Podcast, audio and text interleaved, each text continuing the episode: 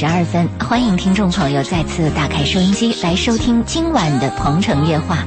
每个周四的《鹏城夜话》，嘉宾周信做客直播室，欢迎各位。呃，那今天晚上的节目呢是由周玲为您主持。上一周啊是由于端午节的假期，所以我们特别节目的情况下跟大家呃中间有一周的时间没有见面啊，所以我们其实那一周呃就是上个周四我和姥爷。呃，差点都来了，我是来了，我在半路，对，在半路。我们不知道是临时这个调整了节目，我是跑到办公室，然后发现说，哎，这个节目已经调整了啊，所以我们在上一周其实就已经把这一周的节目啊主题提前定好了，说到的是关于创业的这样的一个事儿。呃，深圳很多人都说是一个片创业的热土，而且是一个充满梦想、能够实现梦想的这样的一个城市。那很多人来到深圳创业，都在想说，我这创业嘛，不就是要当老板嘛，是吧？开个公司就叫创业。哎，老爷，今天就要跟大家来聊一聊，创业是不是就要当老板呢？我们欢迎听众朋友通过热线电话八八三幺零八九八，公众微信搜索八九八周玲，利用这两个渠道来跟我们互动，说一说您在创业过程当中遇到的那些事儿。也说一说您现在属于一种什么样的状态啊？跟我们来分享一下。呃，老爷之所以谈到这样的一个主题，是怎么考虑的？去年去年这个就是年底啊，呃，你们那个也也瑶瑶给我打了个电话，说他有一个创客节目，是是是，希望我去谈谈经验。嗯，我就谈了。那话那那那期节目做完以后也就忘了。嗯，上个礼拜参加了深圳市一个比赛。嗯哼，有一个球友。嗯。突然来找我，我们俩聊起这个事儿。他说：“我特别感谢你去年的一档节目，就是瑶瑶做的那个节目。”对，他说当时，对他说他是爸爸嘛。他说当时我和我儿子在车上，就是因为你这个节目，我们车停到家门口，就一直把它听完。嗯，他说当时正是我儿子啊，在摆动的当摆动的过程当中，就创业正在选择取舍当中。他儿子从国外留学回来，嗯，在一个比较。有规模的，就是那种审计和财务公司，任了个小职务。嗯，他儿子就不甘心，就认为他应该去做做一个大老板，要去创业。所以他所以他儿子就计划呢，干两年到年底，也就去年年底啊，就跳槽出来以后创业。嗯，听了我这个节目，他改变了主意，对，留下来了。哦，留下来以后，今年呢，公司给了他更大的一个平台，他也得到了晋升。他发现。我的建议是对的啊！您看啊，很多人，尤其像深圳这样的城市，很多人有留学的背景和经历，或者受过很多高等教育的人，都会有一种不甘心的想法，说人都不甘心，我哪怕没有受高等教育，我也不甘心呀。对，呃，而且我们都看到说，老板象征着是什么？有财富，有地位，有成功，有光环。是吧？嗯，我们有误区，就像上个世纪我们对深圳的流传一样，说深圳遍地是黄金，就看你弯腰不弯腰。对，啊，就这么就这么讲的嘛。而且我们还有一个误区，那个彩票呢，有一个人中奖了，所有人都抱着一种梦想或者一种幻想。万一哪天我中了？对，其实那是五百万到几百万分之一的概率，但是一个人的成功案例呢，会引起很多人的一些那个冲动。是，老板呢给我们的概念就是，嗯。开好车，有秘书，嗯，有公司，对，有投资能力，呃，吃香的喝辣的，嗯，甚至不干什么事儿，是我我们。心说我管一拨人，让他去帮我干不就行了吗？对，所以我们这有有误区的，但是他们不知道，年轻人不知道啊，这个一百个老板里边，真正能有利的，大概也就是那么三四个。甚至一两个，而且这个利呢，对于老板来讲是刀尖风口上的，他今年有利不等于明年有利，而且老板呢劳劳动和付出啊，比员工要多啊，员工下班以后就回家了，老板坐在马桶上，嘴里嚼着那个牛排，可能心里都在那毛着呢。想着下月工资怎么发，明天的客户怎么对待，后半年这个财务怎么这财财财务这个支出怎么处理？嗯，好多问题呢。我觉得老爷其实您挺有这样的发言权。当然您刚来深圳的时候，您也给别人做过事儿，您自己也做过事儿，然后您现在也是个老板，所以您在整个的这个过程当中，当然您现在是一个比较成功的老板啊。呃，人家看到您的时候，可能也把您当成了这样的一个楷模，对说我要像您一样，嗯要有这样的一个公司，要成功，要成为老板。所以在这个过程里，也特别想听一听您到底怎么看待这个事情。早些年，您当年来深圳来做事儿创业的时候，和今天这个时代是不是又有所不同？不同的地方又在哪儿？今天的年轻人到底该怎么把握？当年如果说的话，应该是机会多一些。呃，任何事情你踩一个早点的话啊，机会就会多。比如说你到菜市场去买菜，你要是赶得比较早的话，菜也新鲜，许品种也多啊。如果你要是菜市场你去晚了以后，那都烂菜，嗯，品种也少，可能会便宜，便宜的你也不愿意要，对吧？我的体会是这样子的啊，我其实我的理想一直是做一个职业经理人，嗯我呢比较忠诚，我特别希望我自己忠诚于一个公司，做一个职业经理人，或者是一个 CEO，或者是一个部门经理，老老实实去干件事，为公司创造财富，得到老板的赏识。我一直是这个愿望。但是您没有得看到比您水平更高的老板，于是哎您一直没做成职业经理人，是吗？这个创业呢，有些现在年轻人条件好一点的，你看那个九零后一毕业就要求我创业，你靠什么创业？不就你爸你妈那点钱吗？嗯，对不对？如果你家很富裕，就是当个几百万也无所谓嘛，你可以大言不惭的谈创业嘛。那有些不懂事的孩子，把爹妈的那个什么养老钱拿出来去创业，跟别人合股是很危险的嘛。所以我们讲创业的时候呢，我们要明白，刚才你不是还提到一个我的成功吗？其实我回忆了一下我的一生呢，的确我算成功。什么叫成功呢？成功是，成功的定义就是达到了你的理想，是你当时的愿望和你最后的结果是吻合的，就是成功的嗯啊。如果我当年的愿望啊，我这辈子挣一百万，好，那你得一百万，你就成功了。如果我的愿望当时我想的是我挣十万。哎，那我现在挣十万，你就成功了，所以跟我的愿望是相符的，所以从这个定义来讲，我是成功。但是我也听过很多那个成功的老板啊，在年轻人面前侃侃而谈，他们那个谈法给人感觉到，似乎他努力，他有成就，他的成功就是他的才能和他他他的努力的结果。其实我恰恰要告诉年轻人，很多这种大言不惭谈自己成功的老板啊，应该应该你们听他的话要筛选一下，而且这个当老板的人要负责任，要告诉年轻人，这个成功并不是你你努力就可以成功的，嗯，他有个运气。啊、有运气。我认为我的成功在努力的基础上，就是你当然，你所有的运气啊，一定要在努力和顽强奋斗的基础上。但是有多少顽强奋斗比我还要深、还要努力的人，不见得比我好啊。没错，是不是？所以这个成功啊，我们每个当老板的成功，要谦虚的，要如实的告诉年轻人，我的成功里边，甚至有一半以上，甚至百分之九十的是运气。哦，您真把是这样子。您把运气都看成是百分之九十啊你！努力的人太多，哪个不努力？世界亚军比什么世界冠军努力的少吗？你看看世界第三名、世界前二十名，他们的努力少吗？但是冠军只有一个呀，确实是这样。是不是？所以我说，我们这个当老板的人一定要要讲清楚自己是怎么回事儿，不要把年轻人给揉到悠到沟里去了，更不要在年轻人谈自己谈自己成功的时候，显得自己很得意啊、抒发了一下自己那种虚荣心，结果把别人给害了。可是今天你看到人们对这个整个的社会价值在判断一个男人是否成功的时候，表现出来的就是哎。你是不是 一个老板，你是不是一个有这个身份、有地位的这样的人。那你说的对包括现在的女孩子在找男朋友的时候、找对象的时候，都要看你在深圳有房吗？有车吗？你有小公司吗？你是个小老板吗？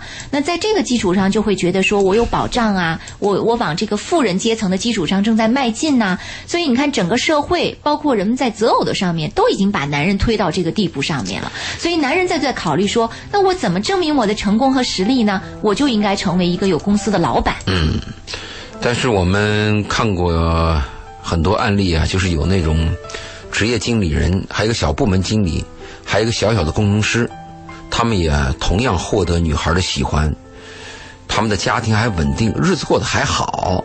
呃，这种这种结构呢，希望这个听广播的女孩要注意一点。当老板未必会使你幸福。往往老板压力很大，回来以后呢，气儿不知道往哪发，会有问题的。另外，刚才不谈到一个成功吗？实际上，我们过去对成功的定义是这样子的，就是你有一个外形，我们就认为你成功了。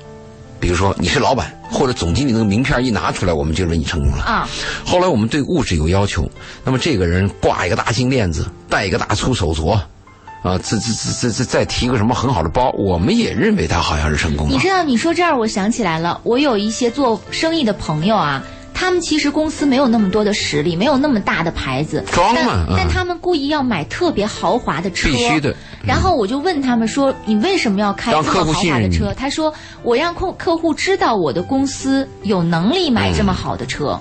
有的公司快倒闭还这样的嘛。是，就我们说这个成功的定义呢是这样子的：过去我们会认为一个人有了公司，当了老板就成功了；后来我们认为一个人有了钱就成功了。其实随着社会的发展啊，我们近年会有这样的感觉。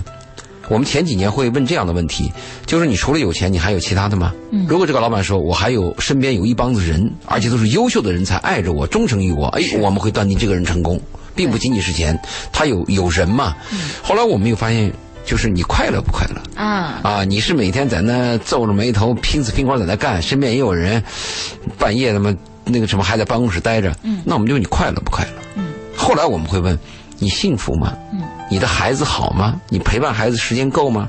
你和你太太两个人在一起那个亲密还有味道吗？我们会这样问，就我们定义的成功的概念是有区别了。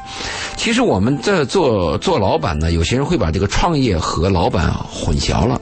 就其实所谓的创业，并不是说我一定要自己开公司独当一面才叫创业。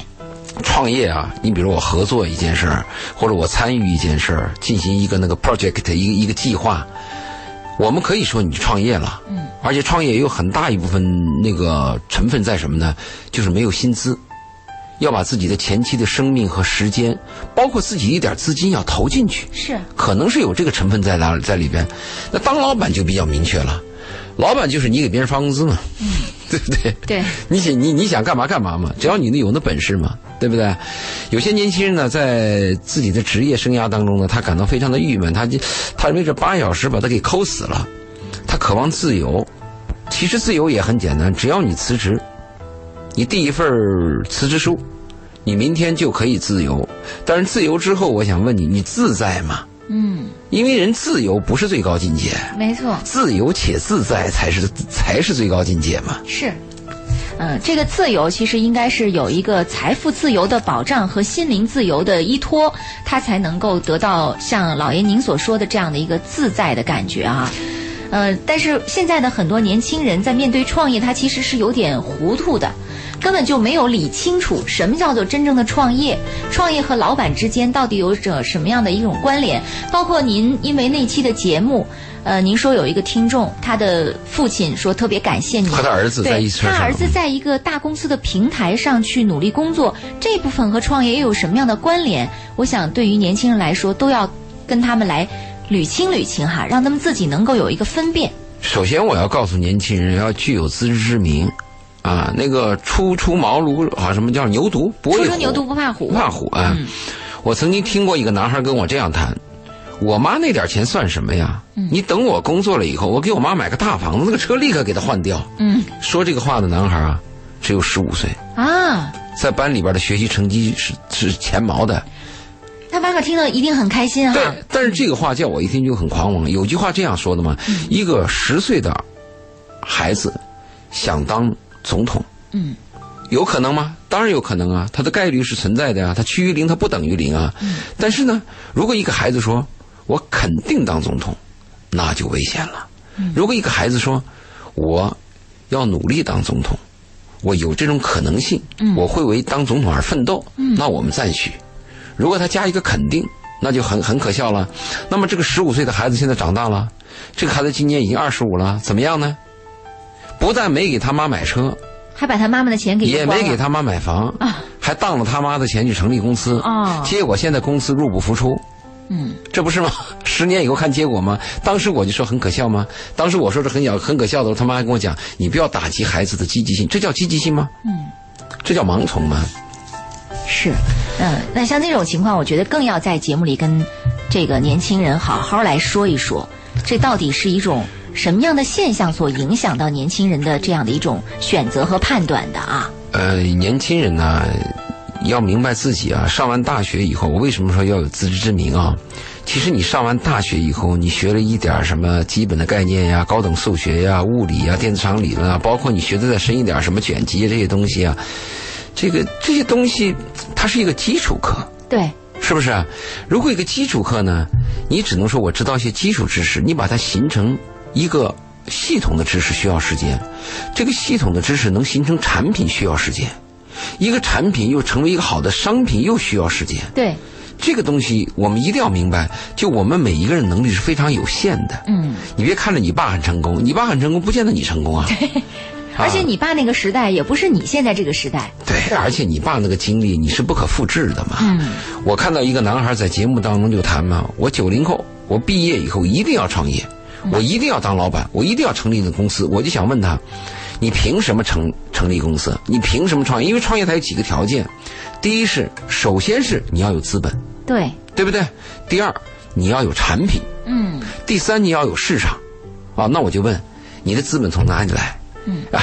毛头小伙子，对不对？嘴上没毛，办事不牢，嗯是二十二十出头，你你你的资金从哪里来？嗯，好，那你说你有本事，你去拆借，是你自己贷借款带来的，那是你的本事。但大部分孩子啊，都是爹妈的，真的。而且有些爹妈啊，就是苦苦的把那个养老的钱和看病的钱拿着给孩子。我们做过一个社会调查，这个资料可以查到的，就是从九几年大学生毕业出来有个创业的啊，现在百分之七十都回去了。啊，剩下的百分之三十也是不死不活，还有一小部分的靠家里给支撑着。真是，所以我们只看到了这个成功的案例，却没有去关注这个失败的案例。时间关系，这一轮我们先聊到这儿，在下一时段回来，我们接着来聊关于大学生创业啊，呃，创业是否要真的当老板这样的一个主题。欢迎听众朋友通过热线电话八八三幺零八九八，公众微信搜索八九八周玲来跟我们互动。稍后见。鹏城夜话正在直播，欢迎听众朋友的继续收听。二十二点三十二分，呃，我们的节目继续回来。呃，通过热线电话八八三幺零八九八，公众微信搜索八九八周玲这两个渠道呢，可以跟我们来打电话，或者是通过信息发信息的形式来跟我们互动啊。今天晚上做客嘉宾周信周老爷，我们正在跟大家聊到的主题是：创业就是要当老板吗？如果您现在正在创业，或者您在创业的路上遇到什么样的问题啊，都请您通过热线电话八八三幺零八九八，还有。公众微信搜索八九八周玲来跟我们聊一聊啊。这里有一位听众朋友聊到了两件事儿，一件是关于感情的，一件是关于他现在做的事儿的，说想听听老爷您的意见啊。他说：“周老爷您好，我是您的忠实听众，我有件情感上的困惑，嗯，还有我现在的工作基础的问题啊，想得到您的一个解答。”他说：“我跟我女朋友在一起三个多月了，这个月我发现她怀孕了，我挺高兴的。嗯，我想跟您说一个背景和前提是，我跟我女朋友我们关系是很明确的。嗯，我并不是草率的和她在一起，也不是想草率的娶她。我觉得一辈子难得遇到一个自己愿意照顾一生的女人。发现她怀孕以后呢，嗯，我觉得挺开心。但是现在困扰我的事儿，我没见过她父母。这次见他父母，一下子说怀孕的事儿，我很害怕给他父母造成不好的印象。我该怎么说？怎么办？这是第一个问题。嗯。第二个是呢，我的工作。他说我一五年呀就自己创业，但是失败了。一六年我就回来跟我堂哥学建材销售的工作，每个月拿到四千多块钱的工资。我觉得这点工资根本不够我今后的开销。我想创业，可是我经济上又得不到帮助，因为曾经失败过一次。而在这里跟堂哥绑定合同，五年内将会得到应有的条件，有房有车，还有下一次创业的资金。我也是觉得建材这方面是赚钱的渠道，我选择这条路，就等于这五年里，我将帮我堂哥打理好生意，获得经验和领悟。那这种选择也是合适的吗？第二个讲问题。，第二个首先是合适的了。嗯，就我们特别赞同，我特别符合我的思想啊，就是五年以后你都未必去创业。如果在你堂哥这干得好，可以继续干嘛，对不对？嗯。我如果说自己一个人干，我一年可以赚五十万，后来我在一个团队干，一个集体大家一起干，我一年赚四十五万，我都宁愿少赚五万，因为一一群人走得远，一个人走走得快嘛。对，要走得远的话，必须要有团队的。现在啊，现在这个社会竞争，如果是单打独斗是非常困难的，因为那个强者如林啊，遍地都是对手。你看这个行业好像是挺，嗯，挺有机会的吧？你进去试试看，嗯，里边潜伏了多少人，死了多少将领，真的真的。横尸遍地。没错，没错，我们看到的好像都是获得成功标志，挥舞着手中的这个彩旗飘飘的人。诃德一样对对，实际上并不是那里。所以我特别建议年轻人什么？年轻的时候啊，偷师学艺，釜底抽薪。嗯，就是我进入一个公司，我潜在的，呃，潜潜下心来，我去干，出卖自己的时间，出卖自己的青春，出卖自己的技能。你出卖的同时，你获得呀，嗯，对吧？我出卖的时候，我不断在抬价呀。好，什么时候当老板呢？有一天到你四十多岁，你也受不了别人的气嗯啊，而且呢，你还有了自己的客户群。啊，另外呢，你对产品把握的又非常好你。还有启动资金还有一点，别人也顾不起你了，啊？对，是不是？对，也也嫌弃你了。你那时候还不服输。嗯在这种情况下，你还有那么几个，有那么一两个搭档。嗯，另外还有一点最重要，丢他个百八十万无所谓，哎是，去干干吧，去试试。否则你就别别试。哎，你想嘛，如果大家都创业的话，这个社会怎么办？谁来给创业者打工呢？是啊，你怎么弄啊？所以我就建议年轻人听我们的广播的话，潜下心来学。但是我我这里边有一点，你潜下心来学的这个职业啊，一定是要越干越好。你千万不搞不敢搞那个营销，这两年好了，明天再过两年连公司都见不着了。我希望年轻人潜下心来啊，是学本领，学技能，就是这个本领和技能是跟随你这个人的。没错，你这一辈子可以自己创业，可以给别人打打工。你看我我我去那个华强北啊，看这些小年轻就站在门口啊，拿个旗子拿个喇叭在那卖手机。哎，我不说卖手机不好，但是你把那手机卖完，你卖一辈子，这公司我跟你说，我明年可以再雇年轻的，我可以再跟你没关系。当然，你也有一些吃点苦，或者我也有一些营销的口头语，但不是你的真功夫啊。你要靠一个公司的背景，比如说这个手机好卖，你就好卖；这这个手机比较差，你站在门口就浪费时间嘛。他们愿意站在那儿，首先什么呢？他跟家里人讲我在做销售。第二呢，他认为在那闲时比较多，看看手机啊，有个空调啊，觉得挺舒服。注意，这个就错了。我觉得最重要的是既得利益来得快，这才是做眼销前利售的益嘛，对这就最糟糕。了嘛啊！一说提成多少钱啊，他就觉得挺好马上就能拿到。但是你没有技能。你比如说，我要有工匠精神，我去学什么？我去学面包师。我面包一辈子越做越好，对不对？我去干嘛？我去学面条。我今后就干到一定程度，我开个小小面面条店。耐不住寂寞呀，老爷。呃，我给我我我在我记得我离开西安的时候啊，呃，我在一个呃酒楼里干过嘛。嗯。酒楼里边有一个什么跑腿的一个男孩。这个男孩当时给你感觉病病歪歪的、瘦瘦的。嗯。后来十十几年前我回西安的时候，我又见到他。嗯。他当时就是我们餐馆一个打杂的，啊，扫个地啊，干个什么的。好，现在在西安开了个面馆儿。我问了他一下，我说这个面馆你怎么开的呢？他说这个面馆呢，我还没有钱投资。他说我是跟一个小店说好的，中午和晚上是是是是是要让出去的，因为人家店主就早上那点时间给他，啊，是这样的他。把早上的时间租了。现在他一个人开了一个桑塔纳，养了个老婆，养了个孩子，嗯了不起呀、这就是养家糊口的本领，而且一谈到面条，那跟专家一样。世界上的面条，中国的面条，北方的面条，南方的面条，哪几种做法，机器做的，手工做的，那跟专家一样啊。嗯，那你说这种厉害厉害不厉害？我要是有女儿，我就嫁这种男人。嗯，有本事啊，可以跟随一辈子啊。对不对？如果口若悬河那种男人，一谈上亿、上百万那种投资人，谈理想人有什么用啊？对我老婆要生娃，对吧？我女儿要生孩子，嗯对吧？我女儿生孩子要尿不湿啊，对吧？他这个，他这个做小生意的人啊，他有个特点，看着未来没有什么大的计划，但是作为一个公司的考核，有一点现金流，现金流是非常重要的。你看现在有些大的那种互联网公司，说起来前景很好，但它没有现金流，它就要死。有些公司它一年亏多少亿，但是你看它的现金流，现金流非常好的公司，它前景又好，暂时它能活下去，未来就有希望。这种做小生意、小店的人啊，现金流非常好。我前几天还跟一个哥们儿去打球，我就问他，我说你现在干嘛呢？一说，好家伙，那就是个那就是个有钱人，什么有钱还有闲。嗯，他在很二十年前，他做印刷，他买了很多地建工厂，现在的工厂他不做了，他全租出去了。嗯，哎，我奇怪了，我说你这村这个工厂这么大的面积，你租谁租啊？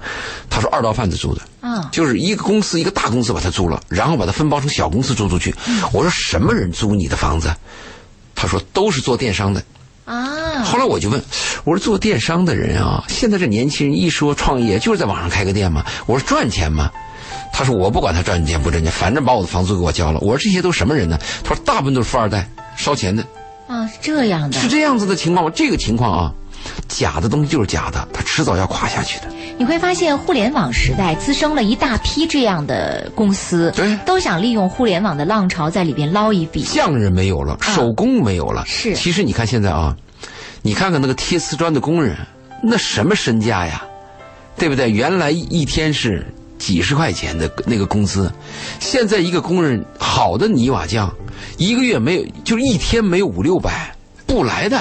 可是老爷，您知道吗？可能有些人都会认可您说到了技术工人有多么多么好，但是呢，很多人又会在想说，我在学这门技艺的过程当中，这个过程是难熬的，这是第一。第二，技术工人听着这个头衔，怎么就没有这个大老板这个头衔听着让人过啊，瘾呢？对对对，但是我们要知道啊，National 就是松下这个公司，他们培养一个接班人，就是 National 这个老板呢，他要培养他的手下他的儿子去接替这个公司啊，有十年的现场经验，就是从工人做起的呀。那我还听过一个美国的一个那最起码这个松下的儿子他会在想说，我未来是有希望的。但普通人的儿子说，我从基础做起，注意，这个就我办？对，这啊就是你我没说完。嗯，我们美国有一个著名的一个总裁，他在给一个博士班的学生上课，他们毕业了，他去讲话的时候，他就告诉那年轻人，他拿了一把笤帚、扫帚，他说：“你们知道吗？我现在的成就是从一把扫帚开始的。”我为什么讲这两个例子？讲了个松下松下的这个公司的培养，讲了这这个总裁拿一把扫帚的例子呢？一个老板或者一个总裁，你愿意朝那个方向去奔，我不反对。我反对的是一毕业就当老板。如果一个年轻人跟我谈，他说我终身就想办一个自己的公司，能实现自己的理想。我的步骤怎么样？我要在哪个公司学哪门技艺？我要学会他的管理，我要学会他的这个销售，我要看他的财务。我偷师学艺，我学到一定程度我去干。哎，那我支持啊。是可以的，就脚踏实地嘛，你不能脚不离地心想上天吗？对不对？但是有另外还有一个问题，嗯最重要的是，你看一个公司总经理，如果他不懂产品，他没有前面那一段生活，这个公司现在是很难生存的。可是有人会反对，说你看比尔盖茨，人家是哎一业、啊，人家根本就没毕业就出来创业当老板了。我知道就您这么说，那就没有比尔盖茨。我知道，嗯，比尔盖茨和扎克伯格这两个人我都可以谈，对吧？咱们再简单一下谈一下扎克伯格，对不对？扎克伯格当老板啊，他不是说我非要当老板，他是干了一件他愿意喜欢的事儿，干一件自己喜欢的事儿，多少人穷困潦倒，但是就有一两个冒尖的。扎克伯格当年做这个 Facebook 的时候啊，呃，就是这个这个这个这个社交网的网站的时候啊，那个比尔盖茨根本不屑一顾，他认为这这是个什么东西啊？但他就没有知道，他就他就忽略了现在人和人的心里的孤独和渴望认识新人的这这个人人性的东西。所以扎克伯格做了这个社交网站以后，一下飞黄腾达。但是注意，扎克伯格在学校那段生活和他潜心研究的时候，和他的个性，和他前面的努力工作，和他的真功夫是分不开的。比尔盖茨辍学，比尔盖茨辍学，他一直是是他是尖子啊，他是那个就是 software 里边的这个天才，而且这种人。他如果走错路了，他一辈子穷困穷困潦倒，他无怨无悔，而且他的目标不是要当老板，他是要完成一个产品，他是要完成一个计划。所以我们年轻要搞清楚，就是你的创业和当老板是两个概念。如果说这两个选择一个的话，我倒建议年轻人先想到我如何创一个业。那这个业可能是一个产品，可能是我一条生活的路啊。那你说我去开个小餐馆，我去学个面条，叫不叫创业？也叫创业呀。但什么叫当老板呢？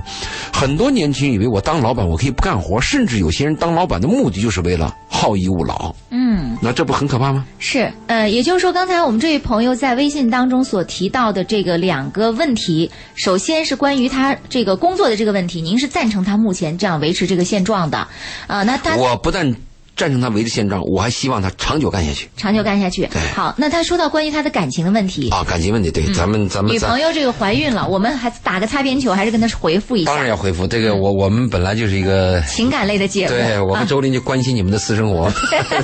我们就特扒。对，他这里边有一个问题在哪里呢？就是，呃，因为她是意外怀孕，首先我建议的是奉子成婚，啊，千万不敢说啊，把这孩子做掉吧，或者说我们还没准备好，嗯，我们要怎么怎么样，条件够了再去生孩子，千万别听我的，这孩子一定要保下来，一定要保下来，奉子成婚，啊，至于他跟他那个就是叫啥，呃，丈母爹。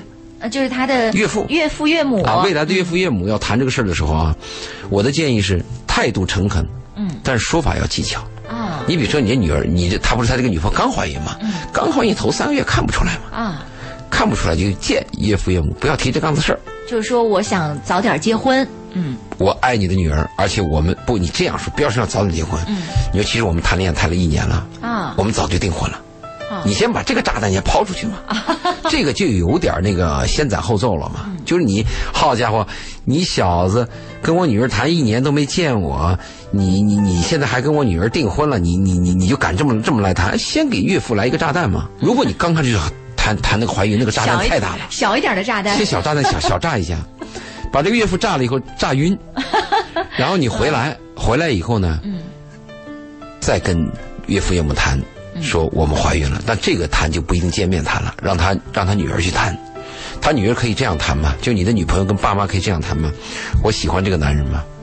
我爱这个男人吗？而且这个怀孕呢，是我想怀的，就把责任啊，让那个女孩承担。啊因为让女孩承担以后，那起码你那个未来的岳父不会贬你嘛。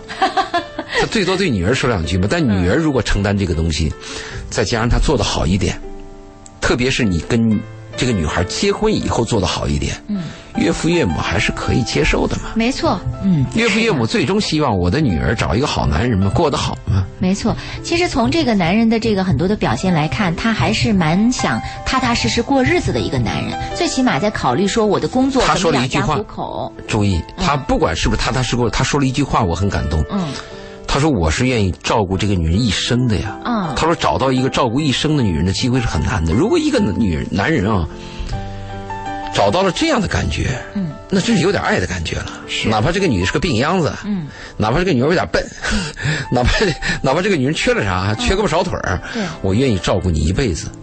哎呦，这个就太感动了。但愿他说这句话不是一时的啊我。希望十年之后来我们电话跟我再说一下这个话。对，真的是这样。好，十年之后我们这节目还在吗？不知道，我我我我我我这我很难说，这个确实很好。，我们来看这个建文在公众微信平台上跟我们留言啊。我们除了公众微信，还有热线电话八八三幺零八九八。其实今天晚上我们谈的是创业的事儿。呃，这个创业创不好，是呃，这个工作不好，肯定直接影响生活，也直接影响情感。所以其实我们也并没跑题。当然，我们也欢迎听众朋友在公众微信和热线电话当中来说说您感情的事儿。如果您创业当中遇到问题，也可以在今晚跟我们来聊一聊。热线电话八八三幺零八九八。建文在公众微信平台上说：“周老爷主持人，你们好，我小孩现在就是十五岁，说话也这样。就您刚才举了一个十五岁的孩子，那是跟他教的，妈妈说。”那那那爹妈的问题，不是孩子的问题。你看。她是是个女孩呢。她说她在 QQ 空间说，今天翻的是书，明天数的是钱。周老爷，您说对这样的小孩儿该怎么跟他沟通啊？首先是子不教父之过嘛，啊，女儿有问题也是爹妈的问题嘛。首先我们做父母的要在自己身上找东西，找原因。一团面，不同的厨师做出来的馒头和面包的味道是不同的。是你的孩子也是一样，就是我们的责任嘛。如果孩子已经有了这样的概念啊，那我们与其压抑他，不如顺水推推舟嘛。我们就跟孩子谈嘛，今天翻的是书，明天翻的是钱，那你就要跟他谈一谈，就是从书文字到你能变现，中间有哪些步骤？哎，哎，我们就朝钱去也行啊。嗯，让你的女儿知道这个钱的困难。嗯，让她知道一个一一个钱变成原材料，原材料变成产品，产品变成商品，商品再变成钱。就是蒋学模那个政治经济学理论，或者蒋学模的政治经济学理论已经被淘汰了。那么现在有更先进的政治经济学或者经济学的理论，你跟他谈，嗯，怎么样子使他能够原后最后出现的那个钱大于最初的那个钱？你跟他谈了，很简单的嘛。你让他去过节的时候做一次销售，卖一卖花，每年不是嗯体会一下体会一下。对，你看我的那个孩子啊，前一段学校做了个活动，就是抽签儿。嗯。啊，不是你自己选择，你是当卖家还是当买家？您选的是当卖家，嘛，我肯定当卖家嘛，因为创造财富和那个消耗消耗财富是两种人嘛。嗯。有些家长就喜就喜欢当买家，嗯。趾高气扬的拿钱去买别人东西。嗯，那我看我的孩子就跪在地下，啊，举着呢他他的那个产品呀，说大家来看呐。他他这是自己决定的跪在地下的那种，我当时我不在现场，我后来看到那个他的那个录像，我都心疼啊！我说这就是人生啊！他在那一一一遍遍的在喊，他说一元钱一个，一元钱一个，大家来看看吧，一元钱一个，大家来看。的是什么东西？家里的玩具吗？家里的玩具那车都上百块钱的，一一元块钱往那卖都卖不出去。哦最后完了以后我就问，我说你卖多少钱？卖了三块钱。啊，我说三块钱到哪里去了呢？他说我买那个棉花糖吃了。哦，他觉得那个棉花糖他自己赚来的呀。那感觉很不一样。对，那个棉花糖是垃圾食品啊，但是我没有阻止他，嗯因为他自己靠劳动啊赚到那个钱，第一次吃到自己劳动赚来的钱，只有几岁的孩子呀。是但我是这样培养的呀。我希望一个孩子呢，你真的喜欢钱，那我就告诉你，老老实实赚钱是怎么赚。一个老老实实赚钱的人，你就知道钱是什么东西了。嗯你就要知道那个金钱背后的血和泪。嗯，确实是这样的。嗯啊，热线电话八八三幺零八九八，公众微信搜索八九八周玲，欢迎通过这两个渠道继续跟我们互动。有很多听众朋友在公众微信平台上问候我们俩哈，说您看你们这节目呀，呃，怎么就变成一周一期了？我们特别想念你们，上一周还没听着，这说明大家已经越来越习惯在每个周四准时来收听我们的节目了。一位叫快快乐乐的朋友说：“周老师，您叫的是谁呢？我们俩都不喜欢被称为老师。啊。”老师。太俗。说在没离开深圳的时候，一直听了您几年节目。这次来深圳工作，再次听到您的节目，挺高兴的。现在才知道您一个星期一期节目，挺难过的。真希望您一直能够主持下去，谢谢。呃，美好的愿望，包括对我们的支持，我们都收到了。但是现在的情况，事实就是。我和周信老爷啊，嗯我们两个人就是每周来一次，对所以呢，每个周四欢迎您准时收听我们的节目。这个节目长短取决于三个条件。嗯，第一是广电集团需要不需要这个节目？对第二是周林愿不愿意做？对，第三是周林周老爷哪天死？您的意思是说，只要您健在，这个节目永远都健在，是这意思吗？我希望什么？只要有这个条件啊，嗯那个人不是都愿意倚老卖老吗？表示自己存在吗？那我也没去跳广场舞，对不对？这就是相当于广场舞的那个存在感哎，了我。希望存在感。这个存在感在于哪里呢？就传承很重要嘛。嗯一个人如果有爱心，就希望别人过得比我好，对吧？我走过的路，知道哪个地方有坑，把我自己摔伤了，那我就希望告诉我后面的人，这个地方有个坑，哎，对吧？至于听不听是你的事儿。对，另外呢，我还特别心疼一些年轻人啊，比较单纯，嗯，就单纯呐、你像我最近做这个节目，有人提出了一些意见，说，赵老爷，你谈这个男女关系的时候，总是站在女方。嗯，我说女方相对来讲比男方弱，是，在弱势和强势之间呢，人那个本能啊，都希望保护弱势群体。所以我说我的节目确实偏向于女方啊，保护女方。我说但是男方有什么问题提出来，我一样会站在男方的立场上保护你，是一个道理的吗？是，呃，这里一位叫素心的朋友说，我家儿子十六岁，喜欢做饭，想当厨师。太好了，我就跟他说好啊，跟我学。读完书就去学。对。啊！你看这个父母就没有站在传统的立场上说，当厨师有什么出息啊、对你要考大学，你要当什么什么。孩子的正事我们都要支持，他自己有个愿望，你你你不要小看这个厨师啊，嗯，这个厨师触类旁通一点的事儿，他如果把这个手艺学好了，他可能今后会做电子，他可能会做电商，他就不一样。嗯，你看我们那个餐馆啊，我看了一下我们总经理写的那个考考核制度，考员工，啊，考什么呢？我看了一下，我就认为有点枯燥，嗯甚至有点无聊。嗯，后来他就问我说：“你怎么考考员工？”我说：“这样吧，我先考考你。”嗯我今天就问他，今天中午吃饭在一起，我就问他，我说：“你告诉我，这个肉夹馍做的时候那个饼啊，到底是热锅进饼呢，还是冷锅进饼？哦为什么？你告诉我。好，那我第一个问题，第二个问题我就问他，我这个锅呢是刚开始大火呢，还是一直大火，还是中间小火后面又大火？你告诉我。为什么？他答不上来。啊，好这两个都没答上来。这是我们的副总经理呀、他不在第一线，那我是老板，我怎么很清楚呢？嗯我第三个我又问他了，我说这个做这个馍的时候呢，做这个饼的时候，你的锅盖是盖着呢，还是打开的，还是永远盖，还是在某个阶段打开？告诉我为什么？也没答出来。对，也不清楚。然后我接着再问，我说那你这个肉夹馍这个肉到底是先做肉再做馍，还是先做馍再做肉？你两个怎么安排？嗯嗯，好。那我后来就问，我说那那个猪肉的那个颜色呢？你有酱油，颜色加深了。牛肉需要吗？牛肉如果不需要，你告诉我为什么？嗯啊，我就一系列这种这什么，这就是什么？这就是经验。可是经理一定在想说，这事儿他好像不归我要关注和管啊。不，那你就要懂，你作为专家就要懂。你比如说今天，昨天他给我们做了一只鸡，我们店那个鸡呢是我们那个广西龙胜那个山里的鸡嘛，是那就野生的长，非常好吃。昨天他给我做了一只，做完了以后我就问他，我说你这个鸡在高压锅里是多长时间？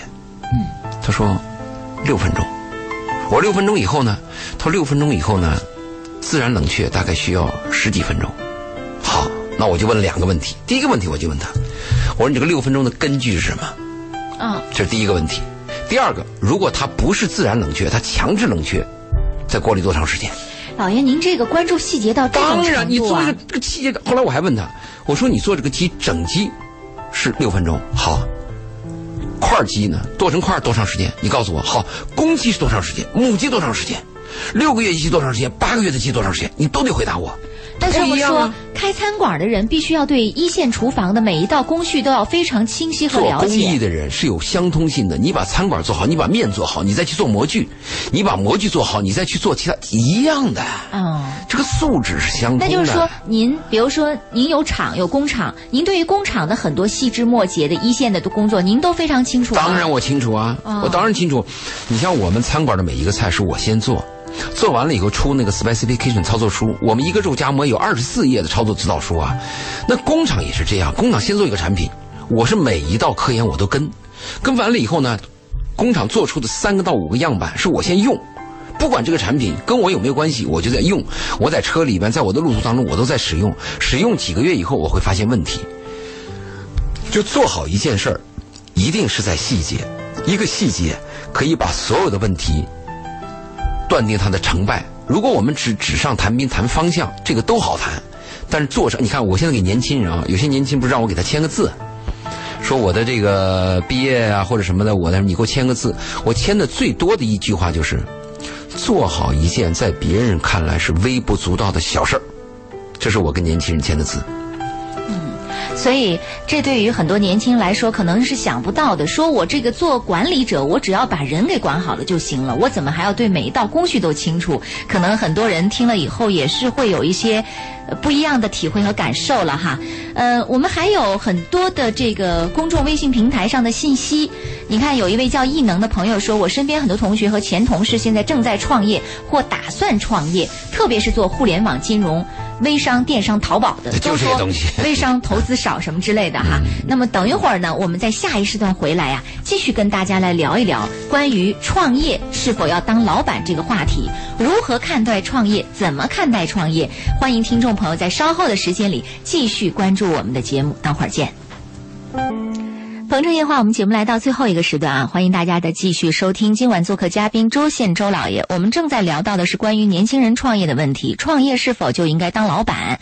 呃，在上一段节目还没有结束之前啊，我们说到一位叫异能的朋友呃发来的信息，他说我身边很多同学和前同事现在正在创业或正打算创业的，特别是做互联网金融、微商、电商、淘宝的，都说微商投资少、成本少、不占厂房、不用租金水电、不用技术。很多同学都想鼓励我一起做微商。那周老爷、周玲姐，现在做电商、微商就那么容易吗？应该是选择这条路吗？你做微商和电商，你首先要弄弄清楚啊，你的特点在哪里，你的优点在哪里。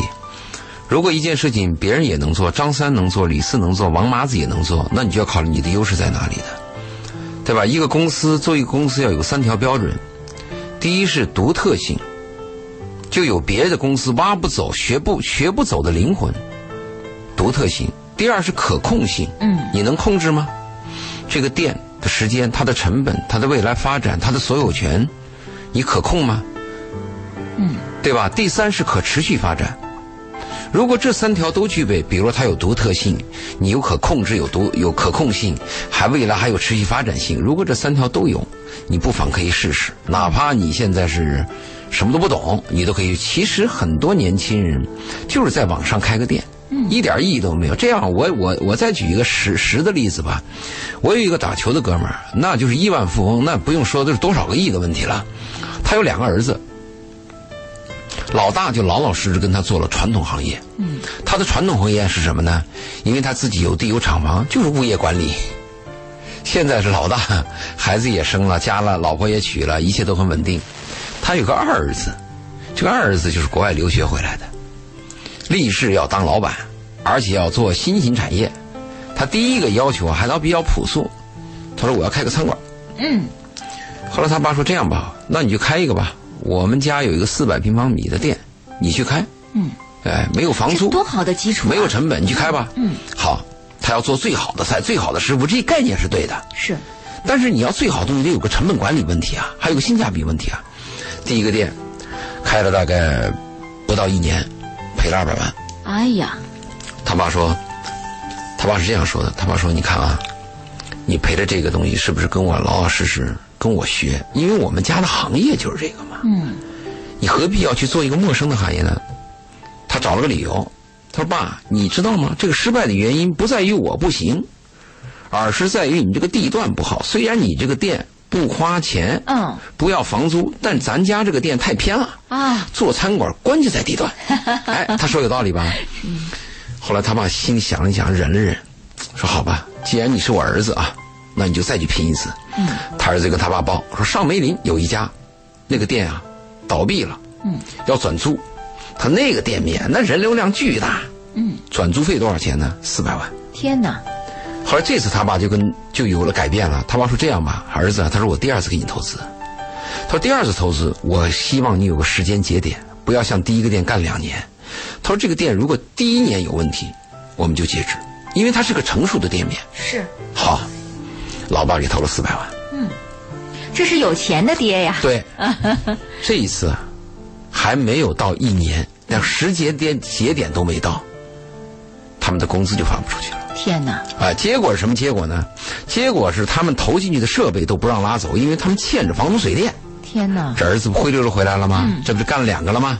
就三四年过去了，他儿子突然说了这个，他说：“爸，这次失败主要主要原因啊也不是我，他说是专业不对口。他说我对这行业不熟。他说俗话讲不熟不做。那他爸说那你还想干嘛呢？他说我啊，在大学就学的是电商，我应该开互联网。嗯，而且开互联网那个就是要开最好的。他说那个你要钱投的少了，就没人干。嗯，他爸其实已经反对了，但是他爸最后跟我，你知道他爸怎么跟我交流的吗？嗯，他说我如果反对他，我们的儿子父子情就会受到巨大伤害。嗯，他说我宁愿保护这个父父子情啊，我再赔一点钱。这次一开口多少钱？你看第一次不是二百万吗？嗯，第一次第二次四百万第，二四万，第三次是五百万，五百万起步。他说这五百万干嘛用呢？他说我要请最好的 IT 人员。嗯，来设计这个电商模式。对，他爸就给了五百万，最后是一败涂地嘛。嗯，这次败完了，他不说话了，他跟他爸说了这么一句话：“他爸，他说我不行，我我得去学习，终于愿意去学习了，去学习，但还不干他爸那行。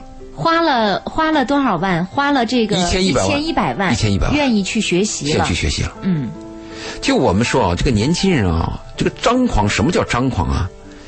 就是他的自信建立在无知的基础上，这个就叫张狂嘛，对吧？如果说我是开餐馆出身的，哎，那我从小就是从小工做起的，我从配菜做起的，最后我当了这个油锅，从油锅当了这个炉头，从炉头当了这个副厨师长，后来我当主厨，对不对？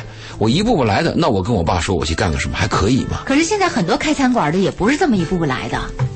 但是你要想当老板，周林必须哦要有真功夫，对不对？如果你说我开餐馆，我跟几个人合股干，那是另外一回事。但是你要真想独立当个老板，想开个百年老店，你没点真功夫是不行的。你会做一个产品，最后建立这个公司和不懂这个产品建立公司是完全两回事儿的。哎呀，所以年轻人可能总把创业想得太简单了。觉得开餐馆，我炒个菜、做个饭，有人来买，多简单的一个工序和过程啊！那个有一个年轻人啊，经常说这么一句话，这个话也不知道从哪学来的，这个话也是世界名言，好像。嗯，给我一个支点，我能撬动地球，是 不 是？是，那我我我想跟这个年轻人讲，虽然我是老头了，嗯，你给我一个支点，我也能撬动地球。问题那个支点在哪？谁给你啊、这支点是拼出来的呀。真是这样。而且你要知道，投资是个什么感觉啊？花钱，就好比在沙地上浇水，浇上去就没了。真是这样。赚钱好比什么呢？赚钱好比你用大头针儿去挑沙子，嗯，挑一粒都很难呐，哎呀，确实那两回事儿。那您怎么给这个年轻人建议呢？这个事儿他不要这么考虑。我前面已经说过了，你投师学艺学本领，学本领做一个匠人，嗯要有真功夫做实业。我们现在年轻人老去做贸易投资，我希望年轻人如果投资啊，做实业，嗯，比如我投资一个小的裁缝店，我学衣服，嗯，或者我学设计，就是你一定要有真功夫，就天上没有白掉下来的馅儿饼，没有的。好，呃，一位叫唯美时光的朋友说：“周老师，你们好，好久没听你们节目了，这几天心情啊很郁闷。我前两天丢了工作了，因为公司总经理对我有想法，时不时对我挺好的，工作上也很照顾我。后来他手下管理对我有意见，直接去跟老板反映，老板就把我辞退了，觉得很郁闷，自己又没做错什么，怎么就这么被辞退了？认为很伤自己的自尊心。这是不是一个女人？是一个女人，就是她的那个总经理对她有点暧昧，对接着被老板知道了，她成了个牺牲品。对，啊，这个问题啊，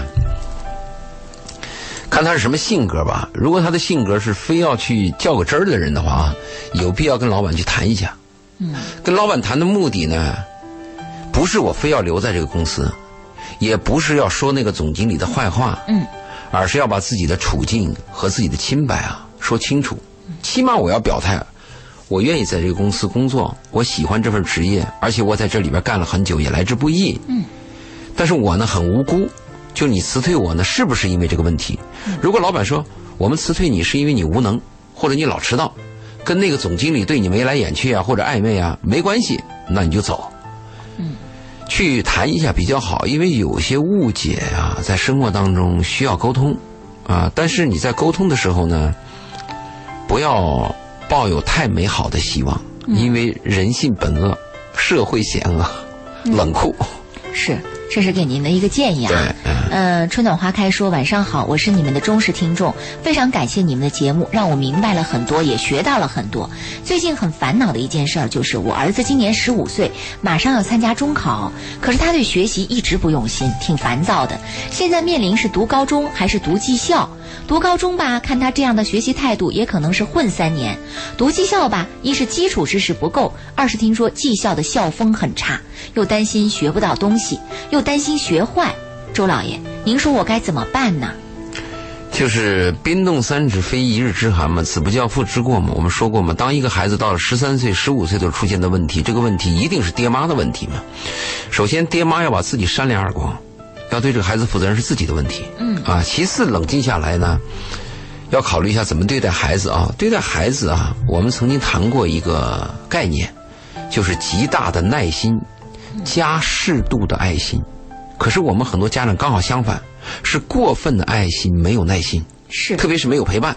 我们经常家长跟孩子这样讲的：你要好好读书啊，你要考上大学啊，否则以后你以后就是一个这这个穷人啊，或者怎么的一个，废物啊什么的啊。说完了自己看电视去了。嗯，这样的家庭是非常糟糕的。另外，他说他孩子啊，这个专注力和注意力差啊，我就推断他们的夫妻关系有问题。啊，往往夫妻关系比较差的家庭，比如说夫妻总吵架，这个孩子的注意力啊就比较涣散，多动症、焦躁就比较多。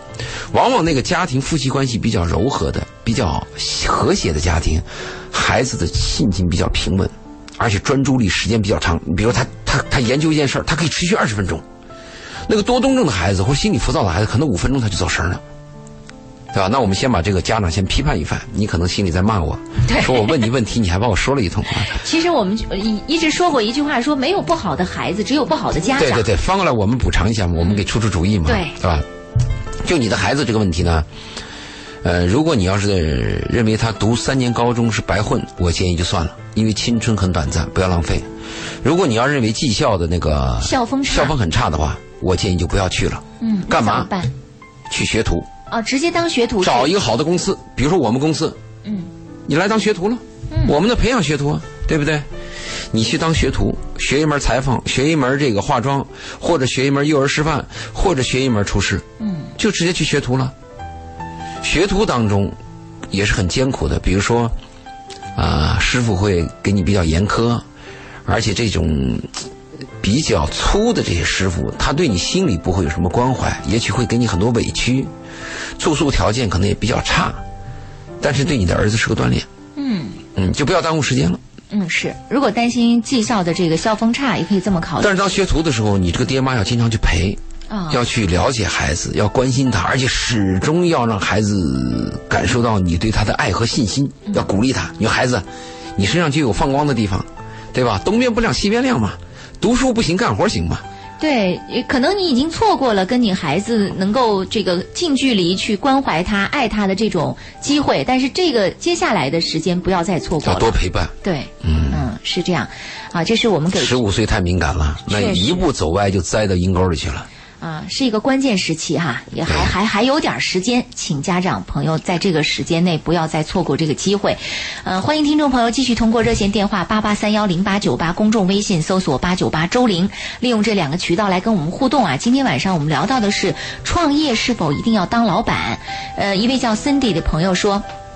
他说：“主持人你好，呃，刚刚导播告诉我说，呃，今天不能咨询情感问题，所以我就没有办法通过热线跟你们聊，呃。”可能是因为导播听到我们今天的主题是聊到的创业啊，所以就婉拒了您的热线，没嗯你可以把有关系。你的事情发过来。对，您可以把您的这个问题发到我们的公众微信平台上，那我们看到之后呢，再来回复您。呃，我们的节目还有十分钟的时间，利用这十分钟的时间，可以再跟我们聊聊啊。那说到关于这个年轻人面对创业的问题，我们也看到了年轻人面对创业的很多的误区的想法。嗯，呃，这些误区的想法其实跟整个社会大环境的宣传、价值观等等有关系都有啊莫大，的教关系。坏了啊！是，真是很担心的问题。嗯、这也让我们很忧虑。我我记得我第一次去日本的时候呢，那个我的那个客户嘛，他就问我说：“你们公司呃有多少年了？”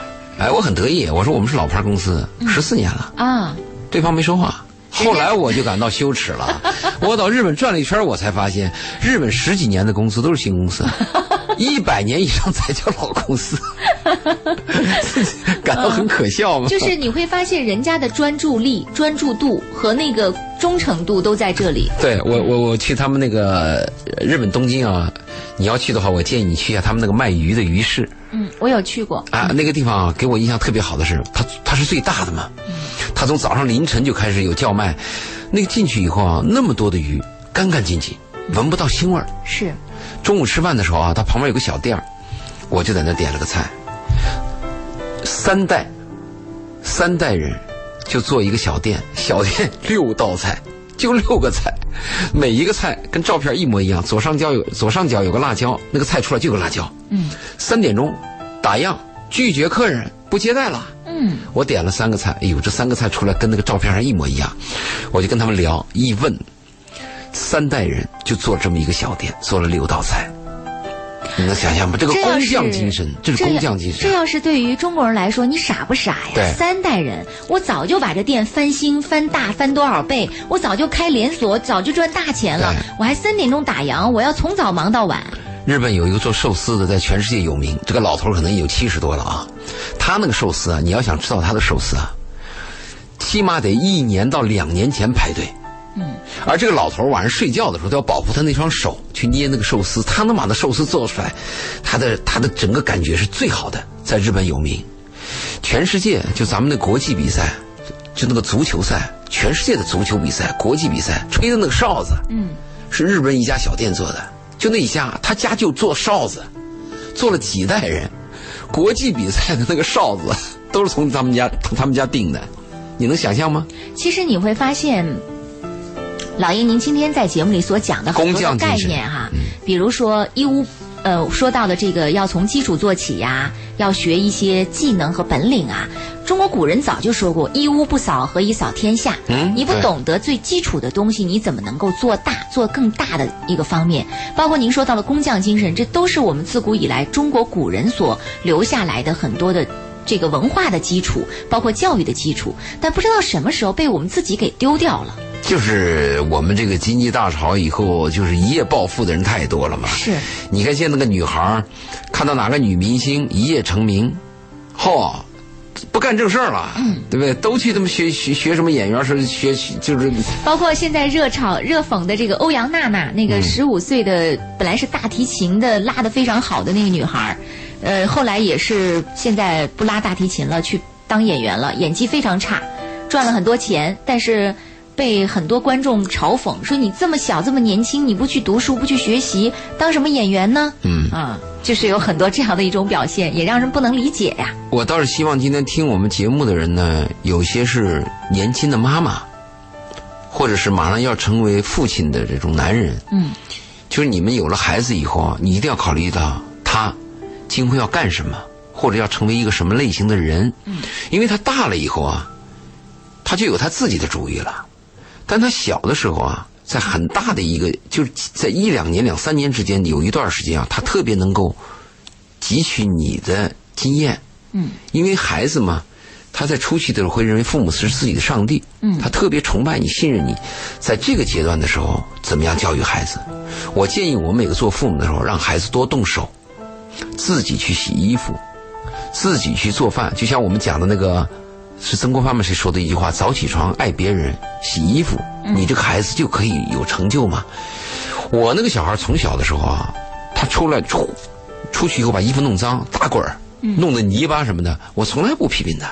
有些家长就会说：“你看你把衣服弄脏了。”我从来不批评他，但是有一点，他回来以后我就跟他讲：“我这个衣服脏了以后啊，要自己要洗。”嗯，他自己去洗。他虽然也洗不干净，但是他在洗的这个过程当中，他就体会到，就为什么要保护衣服。所以让我们让孩子啊多动手，特别是我们一些家长会认为，你看我在这包饺子呢，你把我的面给我弄那么脏干嘛？别，你看着是你省了一道的事儿，但是你把孩子的动手和参与的那个机会就权利就剥夺剥夺了对，你就教孩子，你说来，你来擀面，擀的乱七八糟不要紧，擀糟蹋了不要紧，但是在孩子啊从小培养了一个好的习惯是多么重要的呀。嗯所以我建议一些年轻的爸爸和妈妈，如果能听到我们的节目啊，听听我们的建议，从小就让孩子参与，让他们多动手、多劳动。嗯，其实也是好习惯。责任心的一个机会。对你动完手就不一样，感觉就不一样的。啊，领域智慧说：“周老爷主持人，你们好，我在深圳创业两年，花了一半的积蓄了。老婆埋怨我当初不买房，现在创业没成功，儿子也出生了，房也买不起了，压力好大呀！我感到很为难，不想回去再打工，要继续创业，可能就要离开深圳，这里成本太高了。谢谢你们的节目，我也学会了很多。